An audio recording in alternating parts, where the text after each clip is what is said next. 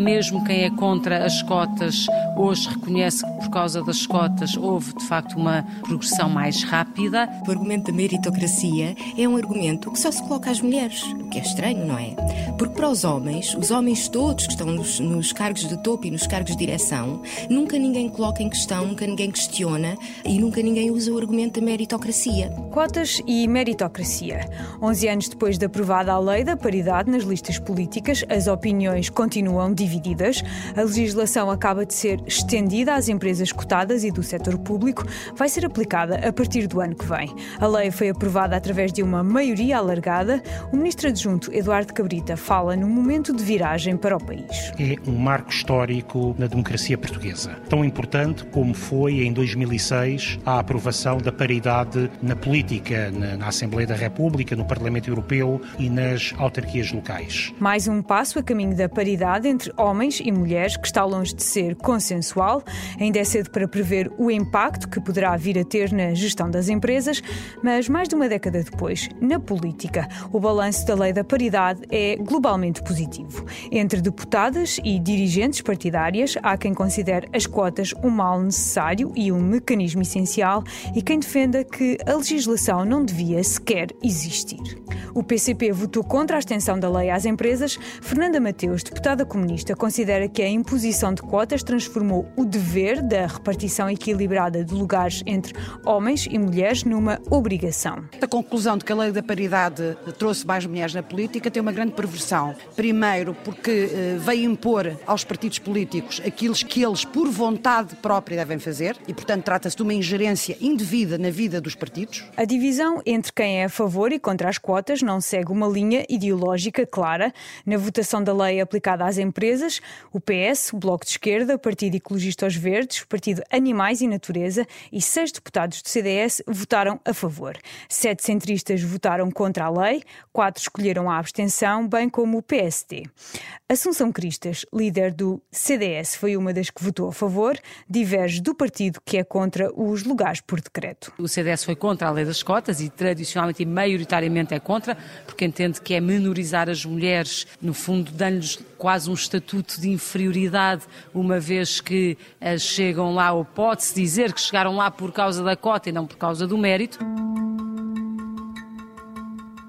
Com a lei, o número de mulheres em cargos políticos aumentou, mas para Susana Amador, deputada do PS e ex-presidente da Câmara de Odivelas, a distribuição dos lugares continua aquém das expectativas. Nas Assembleias Municipais, na Assembleia da República, nas Assembleias de Freguesia, o número de mulheres quintuplicou desde o 25 de Abril, mas nos órgãos executivos e ao nível dos governos, a situação está de facto muito aquém das nossas expectativas. Portanto, precisamos de mais mulheres ministras, mais mulheres secretárias de Estado. A lei da paridade teve o mérito de incluir mais mulheres nas listas dos partidos. Agora é preciso assegurar que está a ser cumprida, sustenta Mónica Ferro, do PSD, ex-secretária de Estado adjunta e da Defesa Nacional. O fundamental agora que temos a lei é ser mais ambicioso, no sentido de marcar uma meta ainda mais forte, percentualmente, de participação das mulheres, mas sobretudo monitorizar a aplicação da lei. Ah, nas últimas autárquicas, a UMAR denunciou, por exemplo, que cerca de 70 listas candidatas ao poder local não cumpriam a lei da paridade.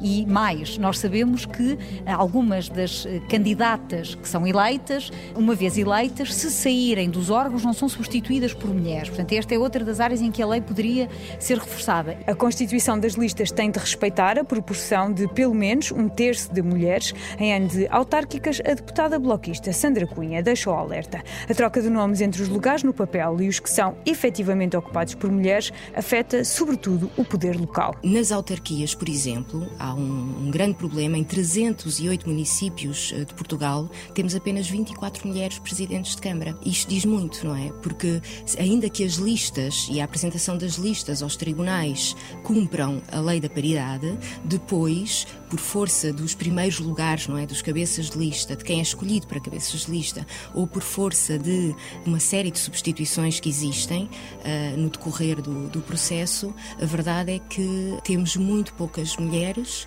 nos órgãos de representação de decisão, nos órgãos de tomada de decisão do, eh, do poder central e do poder local. PS e Bloco querem que a distribuição dos lugares seja o mais parecida possível com a sociedade e, para isso, a socialista Susana Amador defende o aprofundar da lei para pôr fim ao desequilíbrio histórico entre o número de homens e mulheres que exercem cargos políticos. Eu entendo que paridade é 50%. Sou uma defensora acérrima dos 50% e não dos 33%, porque isso não é paridade. Eu acho que essa lei foi de facto progressista na altura, acompanhou as melhores leis eh, de vanguarda de outros países, designadamente países nórdicos e desenvolvidos. Ela é um corretor de assimetrias. O objetivo a atingir deve ser a paridade completa, o mesmo número de homens e mulheres. Para Sandra Cunha, do Bloco, atingir a igualdade tem um significado importante significa representar a população tal como ela existe atualmente. E a população, uh, nós na população temos metade homens, metade mulheres, não temos dois terços de homens e um terço de mulheres. Portanto, pensamos que a paridade deve ser, uh, se deve trabalhar no sentido de atingir a paridade completa e de se atingir os 50-50. Para chegar a este objetivo, Mónica Ferro afirma que as cotas não chegam, é preciso definir medidas mais eficazes ao nível do equilíbrio entre o tempo de trabalho e e o tempo da família. A participação política pressupõe também um investimento maior uh, na conciliação uh, de atividades para homens e para mulheres. Isto não é um exclusivo das mulheres, mas como os inquéritos de ocupação uh, ao tempo mostram que as mulheres são mais oneradas com o trabalho extra profissional, isto significa que teria um impacto positivo na participação política das mulheres. Para mudar a política é preciso começar em casa e na divisão de tarefas. Mónica Ribeiro Ferreira, do CDS, refere que esta é a mudança social que falta para que a participação política feminina aumente. Eh, o que é importante fazer neste momento para que essa participação seja cada vez mais efetiva, real, com resultados práticos e que possa contaminar positivamente outras mulheres a virem para a vida política ativa, é que o país desenvolva medidas conciliadoras entre a família e o trabalho que sejam essas sim mais efetivas, mais fortes, que defendam o papel das mulheres, que defendam que as tarefas familiares devem ser partilhadas entre os dois e que os dois elementos do casal são os dois igualmente responsáveis pela divisão de tarefas domésticas. As quotas por si só não chegam, as políticas não devem apenas definir números. Quem o diz é Fernanda Mateus, do PCP, considera que é necessário criar condições efetivas que permitam o acesso das mulheres. Preciso saber que políticas é que são feitas no Parlamento, na Assembleia da República, a partir do Governo, a partir das autarquias, e em que medida é que essas políticas acrescentam melhoria de condições de vida às mulheres em geral, para elas poderem participar na vida social, na vida política, até que ponto é que essas políticas afastam as mulheres da política ou as aproximam. E eu creio que quando se analisa a participação das mulheres nas políticas, não se pode resumir meramente à sua presença numérica nos órgãos de poder, embora todos os partidos tenham a obrigação de ter mulheres nos órgãos de poder. O Executivo não tem planos imediatos para rever a percentagem feminina nas listas políticas, mas definir a proporção de mulheres nas equipas de gestão empresarial é uma obrigação do Governo, refere Sandra Cunha, do Bloco de Esquerda. O Estado deve ser realmente quem dá o exemplo, não é? Não podemos estar a exigir à sociedade civil e ao setor privado o cumprimento de algo que o próprio Estado não aplica e não faz. Portanto, o Estado deve dar o primeiro passo, deve dar o exemplo e deve ser, de facto, facto o barómetro nestas questões eh, da igualdade. A versão final da lei introduz uma cota mínima de 33,3% de mulheres nas administrações e nos órgãos de fiscalização das empresas públicas a partir do próximo ano. O calendário é um pouco diferente para as cotadas em bolsa, mínimo de 20% de mulheres a partir do ano que vem e os 33% daqui a dois anos, depois de 2020. Assunção Cristas, do CDS, concorda com a aplicação progressiva da lei. Em relação às empresas cotadas em bolsa, não para as outras outras, as empresas cotadas em bolsa, quer dizer que aquelas que podem ter como acionistas qualquer pessoa que compra as ações, eu creio que é positivo avançar no sentido da paridade com degraus para se ir progredindo nessa matéria, sobretudo porque nós olhamos para os conselhos de administração das empresas cotadas em bolsa em Portugal e só há 12% de mulheres é muito pouco. Os números dão um retrato pouco igualitário do papel das mulheres no poder político ou empresarial.